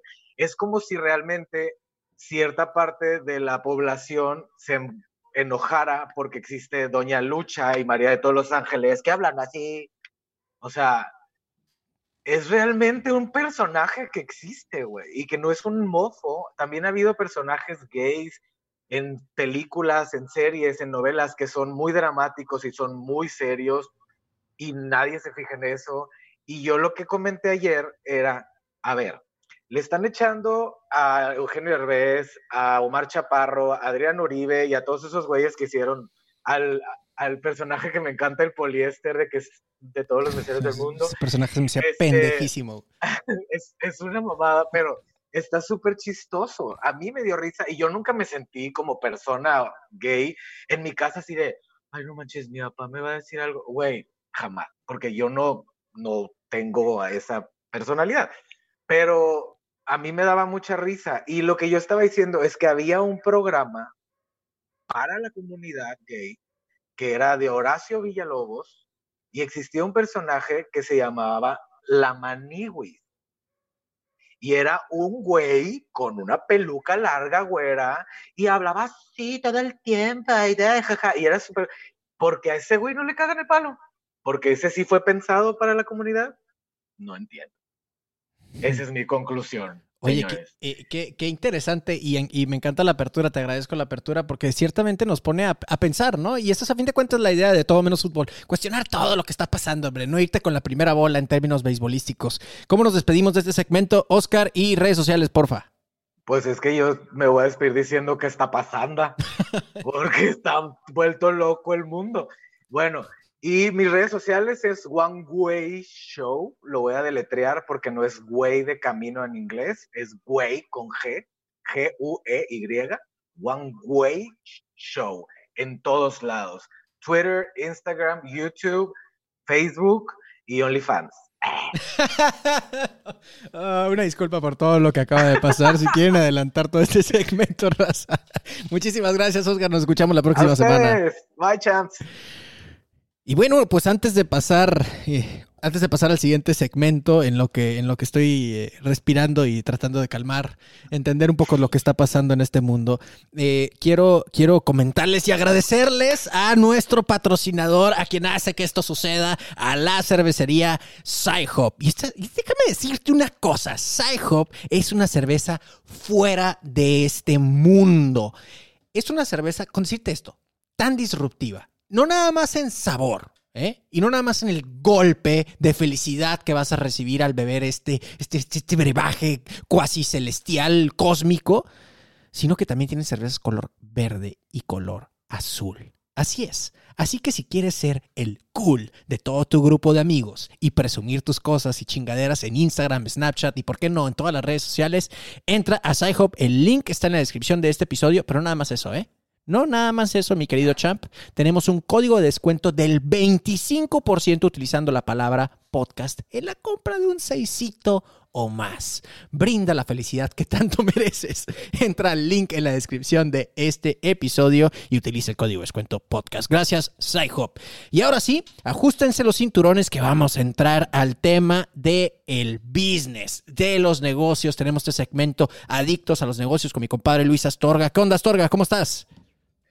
¿Qué onda, Jera? ¿Qué pasó, champs? ¿Qué rollo? Bien contentote aquí de comenzar con todo este grupazo musical variado, Mágico. eh, mágico. eh, al parecer todos con cuentas de, de sitios con dudosa reputación. Sí, sí, bueno. Este- no, pues un gusto, Jera. Gracias por invitarme. Oye, gracias. Eh, que, que en el mundo de los negocios están pasando un chorro de cosas y ciertamente no es lo que normalmente vas a ver en el periódico, ¿no? Eh, ¿Qué onda, Astorga? ¿Qué nos cuentas de lo que está pasando en esta, en este mundo del business, como dicen por ahí? Pues todo cambió, ¿no? Eh, la frase ahorita más trillada Todo es, cambió. dentro de mí. Bueno, este, el caso es que todo cambió porque pues la frase trillada ahorita es en ningún libro, es ¿dónde está el capítulo en los libros que decía léase en caso de pandemia, ¿no? Este, y qué fregados hacemos en eso. Sin embargo, voy a tratar de hablar lo menos de pandemia y lo más de lo que está sucediendo con empresas y negocios disruptivos. Propongo un juego para la siguiente semana. Cada quien que, cada que alguien saque el- la palabra pandemia, COVID, coronavirus o crisis, se va a tener que tomar un shot. Eso es lo que propongo para la siguiente, para la siguiente semana. Y lo que es más, los champs, quienes están escuchando, si alguno de ustedes, para que puedan ir a mentarle la madre a sus redes sociales personales, así privadas, y decirle, oye, me cabrón, me puse súper borracho y eran las 8 de la mañana, porque cada que decías coronavirus o pandemia, pues tuvimos que tomarnos un shot. Esa va a ser una regla para la siguiente semana, ¿ok, raza? Entonces pendientes de eso. Cero pandemia, cero crisis. Go. vas a provocar que todos digan pandemia como ocho veces por segmento y vamos a terminar bien odiosos aquí. Pandemia, Eh, pandemia. Pero bueno, vamos a empezar con la sección de negocios. Eh, la sección, yo considero que aprender de las empresas grandes nos sirve un montón a las pymes para pensar estratégicos, para ver qué hacen los grandes jugadores y pues hacer este ejercicio mental siempre de cómo, de cómo podemos ser más creativos, ¿no? Y voy a empezar con la que yo considero es la aplicación o la empresa que le está enseñando y dando una cátedra a empresas como Uber o como este, básicamente todas las empresas que están en el negocio de eh, la entrega de comida, que es Rappi. Y lo que a mí me gusta de Rappi, aparte, es que es una empresa de origen latinoamericano. Rappi, de hecho, nació en Colombia y ahora es una empresa, es un monstruote que está creciendo rápidamente. Pero ¿por qué les hablo de Rappi? La estrategia de Rappi es ahora convertirse en una super aplicación, una super app. ¿Y qué significa ser una super app? Significa que tienes la atención de tu público constantemente mediante otras verticales que no tienen nada que ver con tu core business. ¿Cómo están haciendo esto? Eh, tú en Rappi entras y pues ordenas comida, y, pero principalmente ordenas, puedes ordenar despensa, puedes ordenar mandado, puedes ordenar muchas cosas. Ahora puedes jugar videojuegos y, además puedes tener, van a empezar a lanzar eventos online, eventos en vivo, conciertos. eh, por ahí veía en la aplicación que vienen unas sesiones como de aprender a cocinar con algunos chefs de renombre, con algunos influencers. ¿Qué es lo que quieren hacer estas apps? Es quieren tener tu atención constantemente. Y, la, y el twist que le dan aparte es que tratan de hacer estas transacciones digitales, tras, tras, trasladarlas al mundo real, ¿no? A transacciones ya físicas. El ejemplo más claro que ellos están haciendo es, si tú te pones a jugar los juegos, todos los puntos que acumules y si te haces muy bueno en esos juegos, que esos puntos los puedas canjear, por ejemplo, por una hamburguesa Nice. dentro de la misma aplicación, que es un motivante para estar ahí metido clavado como menso, echándole al juego de los brinquitos, ¿no? Y mientras en ese jueguito te están saliendo anuncios, me imagino, ¿no? Ah, por supuesto. Dios es mío. todo un, es todo una cuestión hasta medio maquiavélica. Este, No, este- es, lo es. es- Absolutamente. no es que medio, ¿no? claro. es ok. maquiavélica. Pero mira, lo que hacen con eso es no nada más competirle a Uber Eats, ¿eh? Es competirle a Facebook, es competirle a Twitch, es competirle a todas las aplicaciones, básicamente volverse casi casi una red social. Los ejemplos y la inspiración para hacer esto de Rappi es eh, empresas chinas como WeChat y Reefco, que son las dos empresas líderes en China. Algo que tienen que saber es que eh, allá no hay, por ejemplo, WhatsApp. WhatsApp está prohibido Claro. Eh, no existe, entonces se usa WeChat, pero WeChat no nada más es una aplicación de, de platicar, ¿no? Hay como mil cosas que puedes hacer en esta cosa, hasta pagos y mil y un cosas. Allá viven en otro mundo, allá, allá ya no hay pandemia, allá viven en el 2050, este, ya vivimos en Marte y no, no están aquí donde, donde, donde estamos nosotros el día de hoy, ¿no? Entonces me parece muy interesante la diversificación que está haciendo este Rappi y cómo está acelerando su crecimiento para captar, para captar clientes, ¿no? Por otra parte, una muy interesante noticia es que PlayStation, bueno, Sony más bien, que es el dueño de PlayStation, eh, aquí va el primer shot, si estuviéramos en el siguiente episodio, debido a la pandemia, este, está eh, aumentando la producción porque espera que la demanda del PlayStation 5 sea asquerosamente brutal. No, lo está Eh, haciendo. ya lo está haciendo. Eh, para el otoño es el lanzamiento de la nueva consola PlayStation 5. De hecho, ellos no lanzan una consola desde 2013 y si no han visto los benditos gráficos de esta cosa con el Unreal Engine, que es la nueva, el nuevo procesador de videojuegos que tienen, por favor, vayan a YouTube, PlayStation 5 Demo y vuélense los sesos. Es la cosa más impresionante que han visto. Y fíjate que aquí te quiero detener un segundito, Astorga, porque, porque esto que acabas de decir, eh, hay que leerlo, hay que leer detrás de la nota, hay que leer detrás de la noticia. Recuerden, champs, aquí cuestionamos todo. Y eso es algo que te voy a estar chingando a lo largo de todos los episodios, si nos permites el, el- el- gran honor de, de poderte, de poderte acompañar en el gimnasio, o cuando estás sentado, o simplemente echándote un, un cafecito, un té o una cerveza ahí en tu casa, ¿no? O en el carro, lo que sea.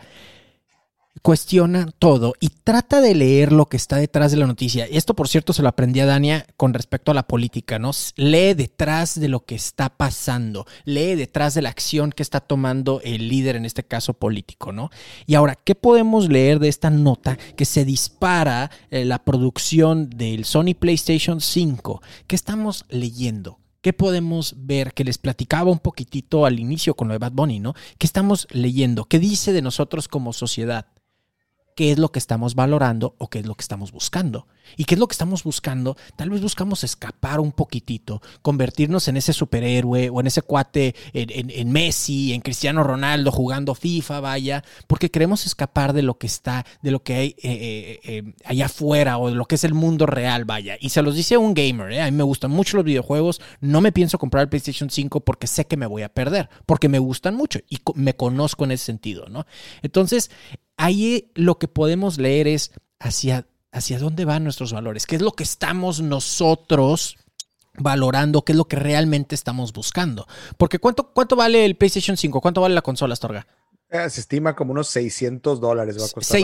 tú, tú, ve con un mero, un simple mortal afuera, un cuate en una borrachera y le dices, oye, ¿qué onda? Pues que unos 600 dólares para entrar a, a, un multinivel, no te vayas muy lejos, ¿no? Un multinivel o un nuevo negocio, o oye, cómprate equipo para podcast. No es que no tengo lana. Ah, pero no vaya a ser el, o los memes incluso que utilizaron a Will Smith por cuánto cuesta la prueba del dichoso, eh, ya saben qué, para que no se tomen un shot del dichoso coronavirus, el, el, estúpido meme de Will Smith de, ay, no, mejor dame un Vaporud, etcétera, etcétera. Bueno, eso te habla, ah, pero no haya un PlayStation 5 porque ahí sí hasta vendes un riñón, compadre. Eso te habla de los valores también, ¿no? Ibas a decir algo. 600 dólares si, si eres gringo, si estás en Estados Unidos. No, aquí entonces sería como 700 mil pesos, ¿no? Al tipo de cambio. Si te vas a Coppel, como 750 mil pesos. A 300 años. Y ya con el, crédito a 5 años te sale en 2 millones 400 mil. Y la gente, la gente lo saca, como, dicen las canciones antiguitas, con la mano en la cintura. Claro. Este, y como si nada, ¿eh? Porque todos ya estamos aprobados por Coppel y mira, ahí vamos a cruzar una noticia. Por eso, pinches bancos como FAMSA están quebrados, güey, porque le dan crédito hasta al perro. Entonces, este, y la gente va y compra y se atiborra y sí. Pero sí, las prioridades cambian y PlayStation no es pendejo, sabe que vas a querer entretenerte porque también la tendencia dice que no vamos a salir en, en, agosto, no vamos a salir en septiembre, no vamos a salir en octubre. Probablemente 2020 es el año del confinamiento, ¿no? Y esta es una de las herramientas pues de distracción y que la gente va a querer atacar. Además también se combina con el hecho de que pues siete años sin sacar una consola y cómo ha avanzado la tecnología en siete años. Sí, ya tocaba. Ya no es, lo mismo, ¿no? Ya tocaba. Eh, fíjate, nada más el dato, van a, van a aumentar de 5 a 10 millones de consolas de producción, que significa más o menos 20 millones de los DualShocks, que son los, los, los controles. Según ellos, dicen que esto además es eh, para tener stock para 2021, pero yo te apuesto que los 10 millones se van a vender este año. I'll put some money on it. Se van a vender los 10 millones este año. No va a haber stock como por 8 meses de PlayStation y van a haber PlayStations en 5 millones y medio en eBay. O sea, va, a estar va a ser una locura este, la reventa de estas cosas. Además, eh, ellos se enfrentan un, un, reto importante que es, aquí estamos hablando de la producción y, va a haber un problema también en las entregas porque la logística de China a cualquiera de los otros eh, países, pues va a ser todo un reto. En vez de, dicen incluso que le van a invertir en hacer envíos por avión, lo cual es un costo brutal de mandar de China contenedores a, por avión.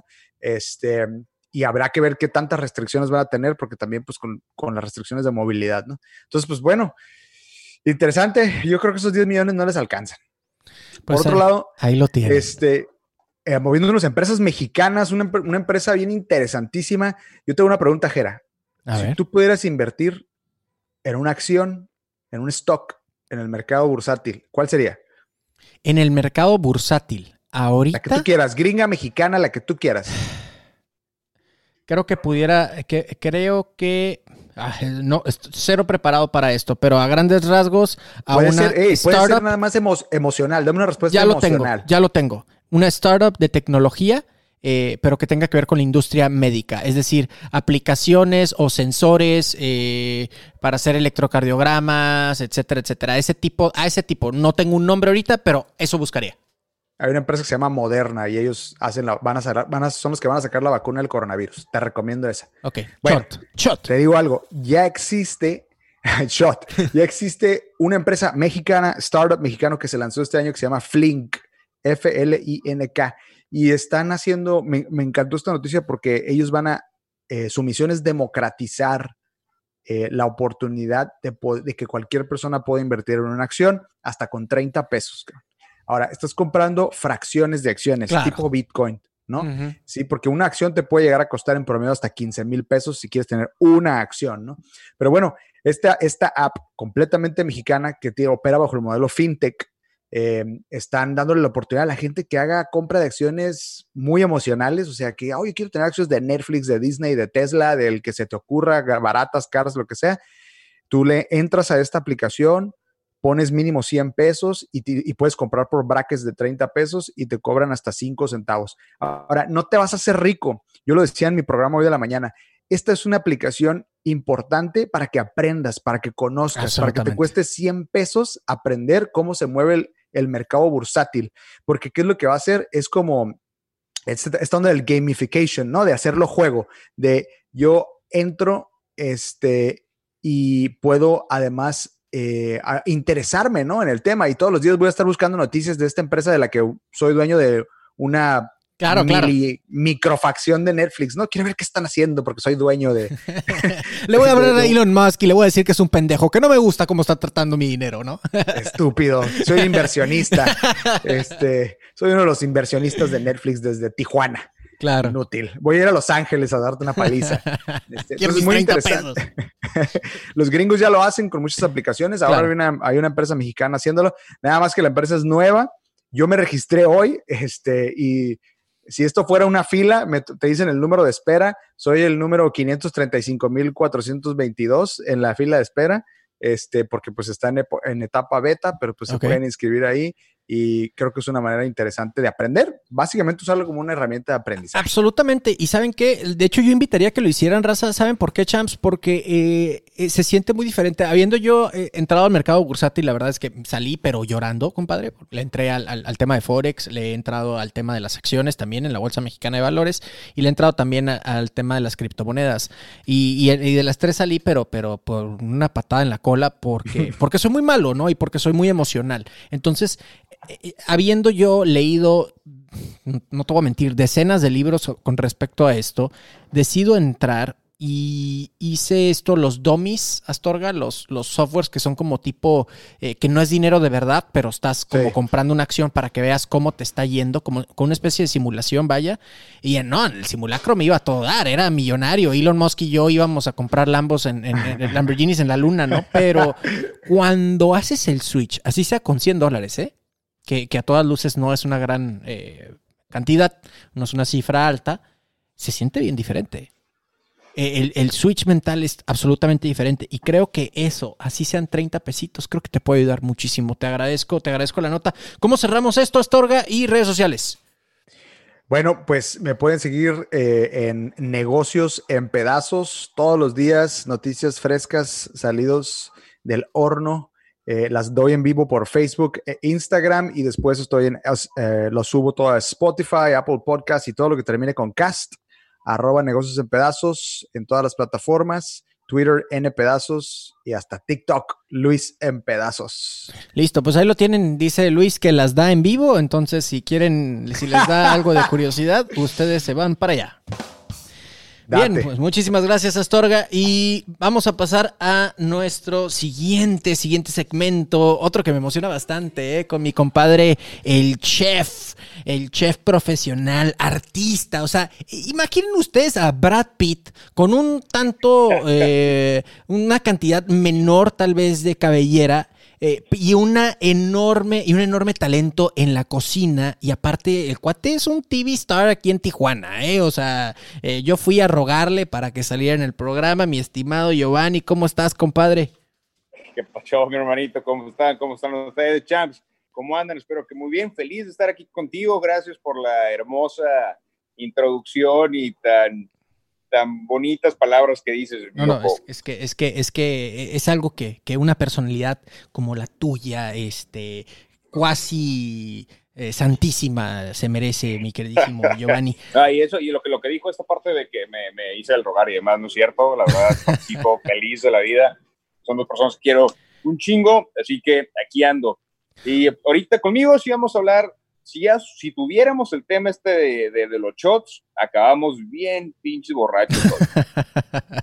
bueno, no he, dicho ni siquiera de qué va a tratar tu segmento. Permíteme introducirlo, qué poco profesional. Eh, la sección de, de, chef, del chef Giovanni, es, es titulada El Champ Gourmet. Y aquí lo que vamos a ver con Giovanni es de viva voz de un artista en la cocina que nos pueda platicar de cosas, no nada más de la cocina, sino como disfrutar la misma, eh, cómo catar un buen vino, una buena bebida, tal vez algo de maridajes por ahí más adelante, eh, sin necesidad de romper, break the bank, como dicen los gringos, ¿no? Y aparte en el, en el tema personal, eh, conociendo a Giovanni, eh, él y su esposa, a quien le mandamos un abrazo a Bricia, tienen este afán de viajar mucho, ¿no? Previo al Armagedón, hacían muchísimos viajes y, y, y, aprendes mucho, ¿no? Es un auténtico hombre de mundo. Pues ahí está la introducción y tienes un tema muy interesante, muy, no voy a decir controversial, pero sí que llama mucho la atención eh, hoy en día, ¿no, Giovanni? ¿Qué onda?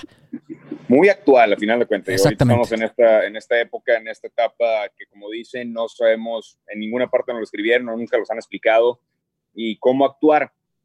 Digo, en el tema gastronómico, pues yo me dedico a los restaurantes. Eh, agradezco muchísimo a la gente que ya ha salido, en verdad, agradezco muchísimo a la gente que ha salido a restaurantes, a cualquiera, ya sea un condito, taquería, lo que sea, la verdad lo necesitamos muchísimo necesitamos de ustedes porque ustedes vivimos y nos encanta atenderlos. Eso es lo mejor de todo, me encanta atenderlos. El tema para llevar es, obviamente como negocio, funciona, seguimos, seguimos teniendo servicio para domicilio, pero el poderlos tenerlos ahí, creo que es lo más importante para nosotros y el que puedan salir. Y por lo que agradezco es porque han tomado las medidas adecuadas, se han adaptado a una realidad muy loca, la verdad, en la cual cuando estamos acostumbrados a que llegabas al restaurante y no tenías pasados como Juan por tu casa, que literal así era, ahorita te encuentras con una serie de, de pasos para poder entrar a cualquier establecimiento. Y eso es lo que les vengo a platicar un poquito ahorita, es la nueva, la nueva realidad con la que se van a encontrar mínimo en estos mesecitos de llegar a un restaurante en época de coronavirus. Shot. Adelante. ya, ya quedamos que es para la próxima semana, así que no te preocupes. eh, mira, dentro de las, eh, el, hecho ya, por ejemplo, Baja California se han dado cuenta que nos dieron la oportunidad de abrir, más o menos como hace un mes, con una serie de medidas que son, de inicio, se podrían decir, bueno, pues, ¿cómo le vamos a hacer? Eh, serán exageradas o no, pero bueno, creo que en la salud creo que nada va a ser exagerado, entonces lo más importante es tener la salud de ustedes y también la salud como de nosotros. La otra me preguntaban, ¿no? ¿Y se lavan mucho las manos? Pues sí, claro, nos lavamos todos los días, a cada rato, y, cada cambio de actividad, pero eso es algo que venimos haciendo desde siempre. Sí, claro, es mero protocolo, ¿no? Es protocolo, para nosotros ya es algo. Y, y, nosotros estamos acostumbrados a manejar, nosotros ya tenemos unas reglas establecidas de higiene muy fuertes en los restaurantes. Acuérdense que nosotros les damos de comer siempre, o sea, les damos de comer todavía. Entonces, antes no te preocupabas por el coronavirus, te preocupabas porque no me fuera a caer mal. Claro. Y eso es lo que nosotros queríamos desde el principio, que salieras saludable, que salieras bien, que pudieras comer y que nada te vaya a hacer daño. Por lo tanto, ya teníamos una serie de reglas de las cuales higiénicamente eran, son un mundo. Entonces, eso para nosotros ya es normal. Entonces, a lo que iba con cuando me pregunta, un señor me dice, oye, y, y ahorita porque estamos atendiendo, ¿no? Hace unos días. Y me dice, oye, te lado muy seguido la mano. Le digo, sí, claro. aparte tenemos un, unos trapos que tenemos con cloro, eh, con sanitizante, no es la palabra correcta, pero eso es lo más popular ahorita. Sí, claro. Con desinfectante. Entonces, con desinfectante estamos cuidando las superficies y demás. Digo, ¿por qué? Porque es muy importante cuidarnos nosotros. Es muy importante cuidarlos ustedes, pero es más importante cuidarnos también nosotros para no tener ningún riesgo con ustedes. Aparte, digo, yo sé de dónde vengo y sé dónde viene mi equipo. No sé dónde viene usted. Y se queda así como en shock. Como, pues sí, cierto, ¿no? O sea, usted viene de la calle al restaurante. Entonces, todos tenemos que tener cuidado. El señor venía muy con cubrebocas, traía su, su y lo platicaste hace rato, traía, traía su cubrebocas, lo cual es, es, es para mí se me hace fantástico, la verdad. Sí. La gente está siguiendo muy bien las reglas en el momento que entran a los restaurantes, lo cual a mí me encanta. ¿Por qué? Porque eso es lo que necesitamos. Necesitamos esa empatía, necesitamos esa de que quieres salir por respeto a los demás, por respeto a ti, por tu salud. Vamos a cubrirnos, vamos a cuidarnos y vamos a seguir los pasos que nos piden cada vez que llegues a un restaurante. Claro. Se van a topar con varias cosas, desde túneles sanitizantes o desinfectantes, eh, que te van a aventar una, una, son, son soluciones naturales, son soluciones eh, que van desde productos totalmente natural, naturistas hasta ya unos químicos que no causan ningún daño eh, ni, al, ni al tacto, ni a ti, ni a tu ropa. no es cloro, no es así de que si piso estas cosas de, los tapetes desinfectantes que están poniendo en todos los restaurantes o que estamos poniendo en todos los restaurantes, no se preocupe, no es cloro, no, no es algo que los va a despintar, no va a la mujer no le va a desgraciar los tacones o sus tenis o las botas, a nosotros tampoco. Eh, digo que nosotros, a mí me Yo nada más tengo un par de zapatos, compadre, entonces a mí sí me preocuparía mucho eso. No, no, dudo mucho que tengas un par de zapatos, tacones bastantes, pero, eh, pero, pero, pero sí, o sea, son, son cositas que se van a encontrar, digo, los túneles, ese es un, eso es un tema, ¿no? Esa es una de las, de las formas como ustedes van a pedir, les van a pedir que se metan a los túneles, se van a dar una vueltecita, es un aerosol, no pasa nada y sale. Eh, otra cosa que van a encontrar, que eso es de ley porque esta parte no las puso el gobierno, es una, tuvimos que seguir una serie de pasos bastante marcados para poder decir, sabes que, ok, tienes chance de abrir, ¿por qué? Porque estás siguiendo al pie de la letra un, un, un checklist que teníamos que cubrir para poder entrar, para poder abrir, para poder operar. Eh, diariamente todo el personal se toma temperatura a la entrada y a la salida, se hace un registro, se hace una bitácora bitácora de, eh, tenemos una, una señalética donde es todos así, si sientes, informando a nuestro equipo y también a nuestro cliente cuáles son los síntomas, De, este, de, esta loquera. Eh, si tienes estas cosas, no vengas. Si tienes estas cosas, no vengas a comer o no vengas a trabajar, ¿no? Dependiendo de la situación. Vas a encontrar tapetes que van a ser en dos etapas. Una que va a ser, tiene una, una solución de hipoclorito, eh, que eso es una, una solución desinfectante, luego vas a secarte los pies en otra parte. Vas a tener que utilizar tu, eh, tu desinfectante de gel o alcohol líquido, cualquiera de los dos. Eh, luego, después te van a también pedir, eh, y, luego porque lo estamos haciendo en nuestros negocios, te piden que no, que el cubrebocas lo uses hasta que llegues a tu mesa. Una vez que llegues a tu mesa, te lo puedes quitar con toda la libertad, porque al final de cuentas estás comiendo con la gente que está que, digo, con el que ibas, ¿no? Estás manteniendo esa distancia, ¿no? Sí.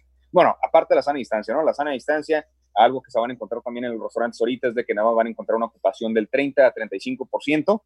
Eh, esa es otra cosa. O sea, si, estás acostumbrado a ver a mesas y mesas y mesas y mesas en restaurantes, hoy te lo vas a ver vacío. No es porque la gente no esté yendo, es que no podemos permitir que entre más gente. Oye, y con eso tengo, tengo varias preguntas, pero tengo que ir, tengo que ir muy al grano. Número uno. La, la, primera pregunta es, evidentemente hay un tema de ingresos, ¿no? Eh, ¿Qué, castigo has visto con respecto al, número de comensales si lo compararás con el verano del año pasado? Enorme. ¿Estarías hablando del 70% hacia abajo? Mira, ahorita, ahorita, por ejemplo, el, eh, digamos, en los cuatro meses que estuvimos nada más abriendo para llevar y demás, ¿Sí? domicilio y toda la cosa, y las primeras semanas de haber entrado, eh, o la, bueno, los primeros días, bueno, los primeros días subió, gracias a Dios, pero la, esta época cuando estaba así, que nada más era para llevar y nada más el, el, pick up and go y demás, 15% de las ventas normales. Wow. 15%, o sea, bajó 85% las ventas de la mayoría de los restaurantes. Los que no se dedican a hacer el to go. Muchos de los negocios obviamente van a cerrar, muchos no, muchos no pudieron aguantar. Eso es obvio. Digo, como, como nuestro negocio, muchos más, ¿no? Que están pegándole durísimo.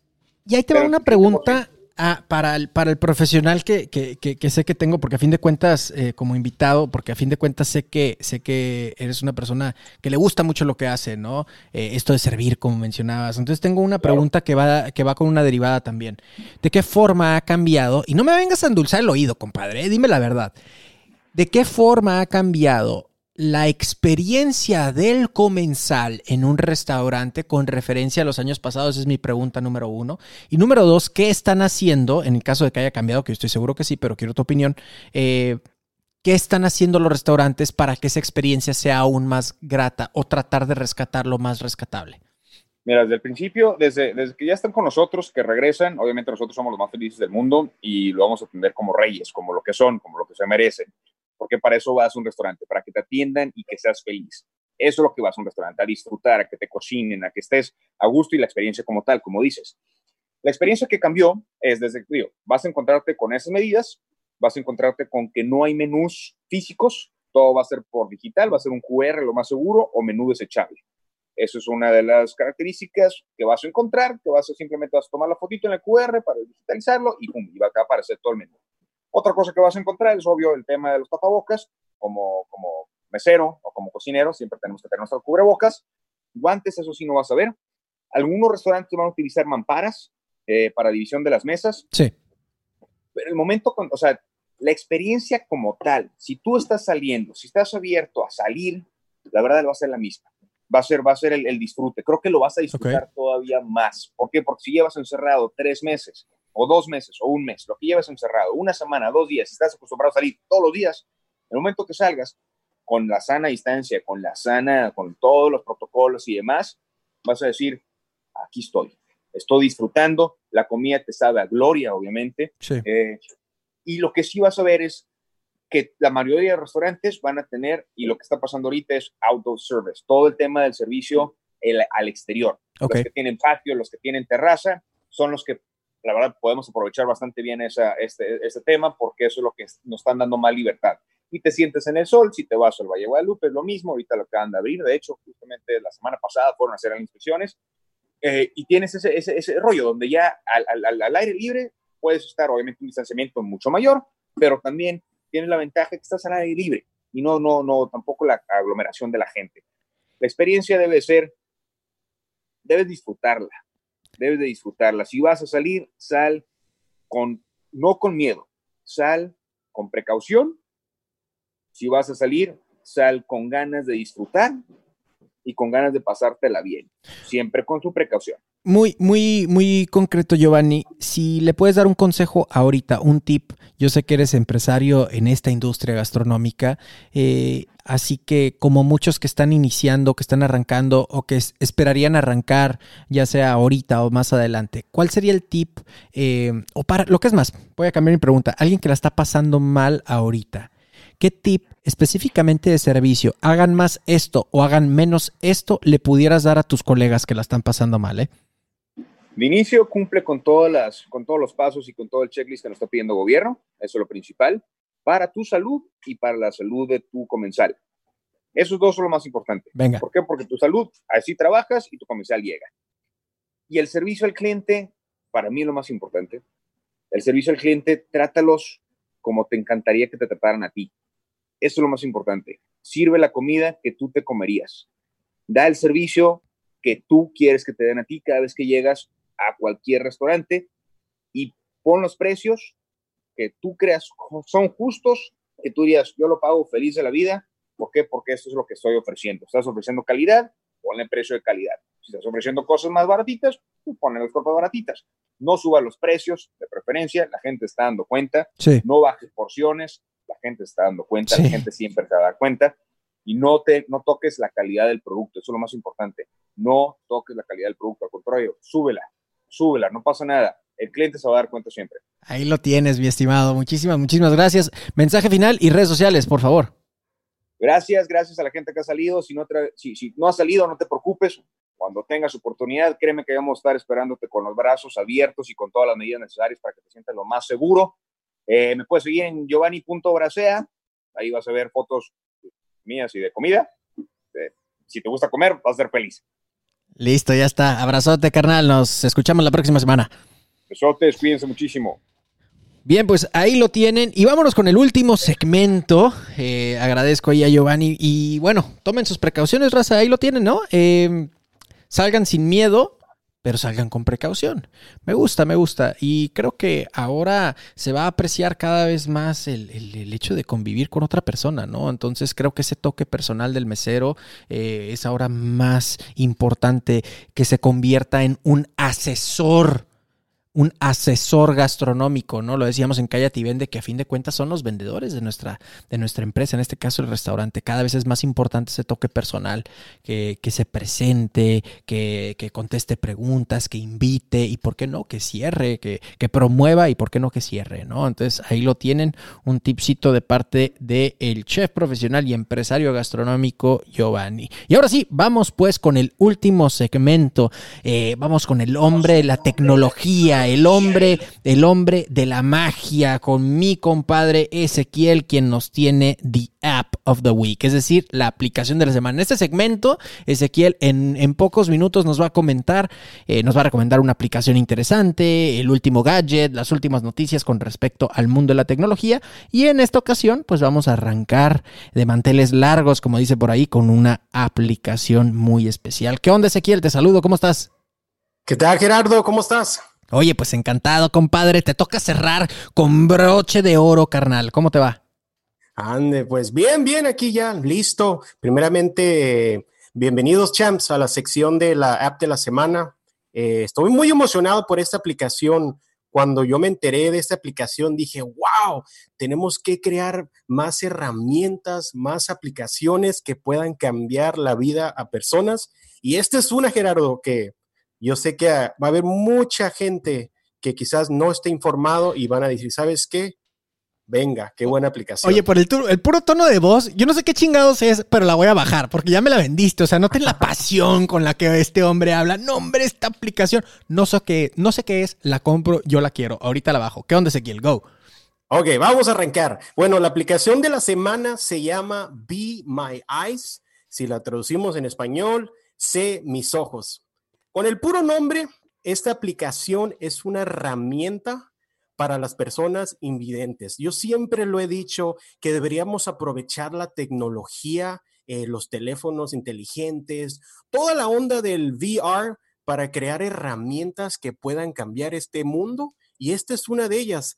¿En qué es esta aplicación? Eh, básicamente está disponible para Google Google Play Store y el Apple App Store, tú la descargas y cuando descargas la aplicación te va a dar dos opciones. Una de ellas es ser voluntario y otra es usuario de la aplicación. Al ser voluntario, lo que, cómo funciona esa aplicación es de, eh, tú puedes ser un voluntario para ayudar a personas en, alguna situación, supongamos que vayan caminando en la calle, o creo que me, salté un punto importante, es videoconferencia videoconferencia esta aplicación. Okay. Supongamos que tú te registras como voluntario, eh, te registras, te manda una notificación y te dice, ¿sabes qué? Hay una persona que necesita de tu ayuda. Tú tomas la llamada y la persona cual, cual sea la, la, ayuda que necesite, la asistencia, tú le puedes ir guiando, ¿sabes qué? Te puede, te puede preguntar la persona, oye, necesito saber si este producto que está en mi refrigerador ya se va a vencer o está bien. Y tú la persona prende la cámara y tú estás mirando su, lo que está viendo del otro lado y tú le puedes brindar una asistencia a estas personas. ¡Wow! ¡Qué increíble! Eh, Be My Eyes. ¿Y está disponible en México, en Latinoamérica, en español? ¿Cómo está el rollo? Claro que sí, eso también lo buscamos aquí. Mira, aquí están los números, Gerardo, ¿eh? Hasta ahorita, esta aplicación cuenta con 3.8 millones de voluntarios a nivel mundial. Eh, hay 226 mil personas registradas como para recibir ayuda. Está disponible en 150 países y en 180 lenguajes. Así que, wow, cuando yo miré esta aplicación dije, no, hombre, yo sé que los champs que van a estar escuchando este Se te fue poquito el audio, pero, pero estoy totalmente de acuerdo contigo, ¿no? Que a fin de cuentas es una aplicación que si alguien de ustedes conoce, conoce a un, conoce a un, eh, a un, a un, tiene un, familiar o alguna amistad eh, que tiene esta situación eh, de su, su sentido de vista limitado, esta aplicación puede ser buenísima. Y retar a los champs también, ¿eh? ¿Por qué no? Bajar esta aplicación y ponerse como voluntario sobre todo eso. me encanta, me encanta esta, primer, esta primera aplicación de la semana, App of the Week, Ezequiel. ¿Sabes por qué? Porque engloba perfectamente la razón de ser de la tecnología según mi punto de vista. La tecnología nace y se desarrolla para mejorar la calidad humana del ser humano. Eh, bueno, perdón, la calidad humana, ¿no? La calidad de nuestras vidas o la calidad de vida de los seres humanos. Y me encanta, me encanta que esta aplicación como tal, que en este caso sea como eh, aplique perfectamente la razón de ser de la tecnología, ¿no? App of the Week, Be My Eyes, el reto para los champs es promuévela si tienes alguna amistad con esta situación, algún familiar, y por qué no, retarte que seas voluntario. Quien quite y ayudas a una persona con una situación, eh, una situación ahí eh, que pudiera ayudar, que pudiera necesitar tu ayuda con urgencia. Ezequiel, ¿cómo cerramos esto? ¿Cuál es tu mensaje final y tus redes sociales, compadre? Claro que sí. Algo por último, algo que te quería agregar antes de terminar el segmento. Ah, sí, claro, es que se te fue el audio. Adelante, adelante. Esta aplicación ahora trabaja junto con Google. Eh, Google tiene un departamento de asistencia para personas con discapacidades y ahora no solamente son voluntarios, sino que Google está ofreciendo el servicio de ellos para contestar esas llamadas y ayudar a todas esas personas y es una cosa maravillosa, yo sé que le va a cambiar la vida a mucha gente. Y por último, para cerrar, eh, me pueden seguir en mis redes sociales, Ezequiel Ortiz Jr. en Instagram. También, por si no saben, soy un aficionado del 4x4 en la tecnología. Tengo mi podcast, eh, Nación Jeep. Está disponible en todas las plataformas de podcast, pero me pueden seguir en Instagram nuevamente, Ezequiel Ortiz JR. Ahí nos podemos estar en comunicación y esperen más noticias, aplicaciones, porque este mundo de la tecnología me fascina y van a estar buenos los siguientes episodios. Pues ahí lo tienen. Pocas personas se me ocurren para eh, como un mejor portavoz de esto que Ezequiel Ortiz, mi compadre, The Magic Man, el hombre de la tecnología, para que nos hable de este tipo de recomendaciones. Espérenlo en los próximos episodios de, de Todo Menos Fútbol. Y bueno, antes de cerrar este programa, quiero, quiero darte mi opinión con respecto a un tema que ya he platicado incluso en Cállate y Vende, en ahora sí que mi propia sección, por así decirlo, y no nos no estoy seguro si es la, la palabra adecuada, pero digamos que en este próximo minuto, minuto y medio me gustaría titularlo como puedo estar equivocado. Y creo que a fin de cuentas esa es la intención, ¿no? El mero título lleva la intención. Puedo estar equivocado. ¿Cuánto, ¿Cuándo fue la última vez que iniciaste una conversación, que iniciaste, por qué no, un debate? Utilizando esto como prefijo, ¿no? Utilizando esta frase como prefijo a todo lo demás. Es decir, Puedo estar equivocado, pero esta es mi opinión. La apertura a que uno pueda cagarla, a que uno pueda cambiar de opinión, a que uno pueda desarrollar, crecer, aprender algo nuevo. Te quiero invitar a que precisamente puedas utilizar esta frase lo más seguido posible.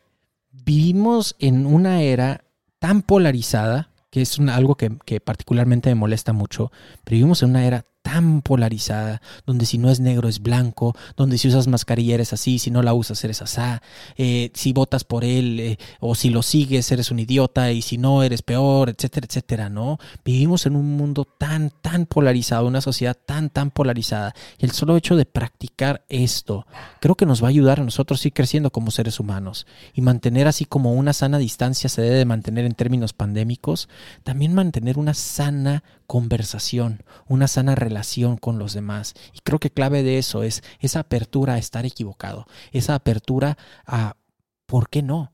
aprender de la otra persona. Así piense absolutamente distinto o yo. Así me moleste lo que está comentando. Yo tener la apertura de decir, oye, ¿sabes qué? Tal vez hay algo que pueda rescatar de aquí. Tal vez hay algo de esta conversación que me sirve a mí y lo puedo aprender y lo puedo desarrollar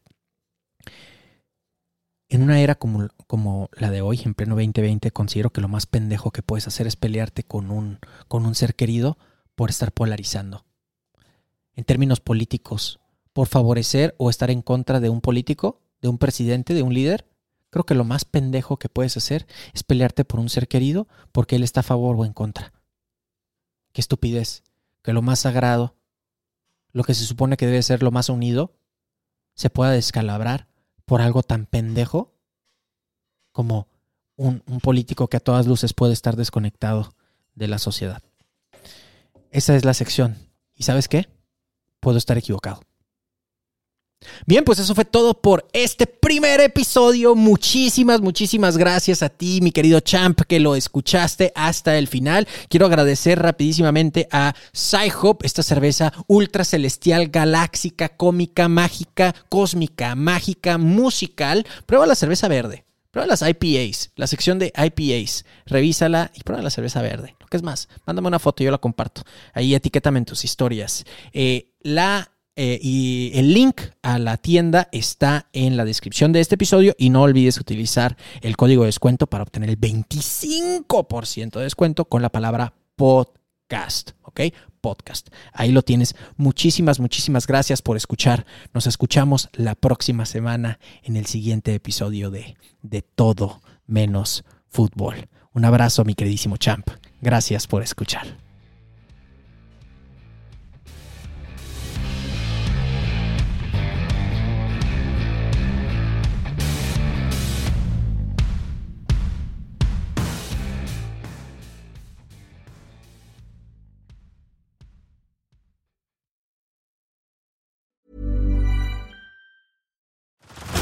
Head over to Hulu this March, where our new shows and movies will keep you streaming all month long. Catch the award winning movie Poor Things, starring Emma Stone, Mark Ruffalo, and Willem Dafoe. Check out the new documentary, Freaknik The Wildest Party Never Told, about the iconic Atlanta Street Party. And don't miss FX's Shogun, a reimagining of the epic tale, starring Anna Sawai. So, what are you waiting for? Go stream something new on Hulu.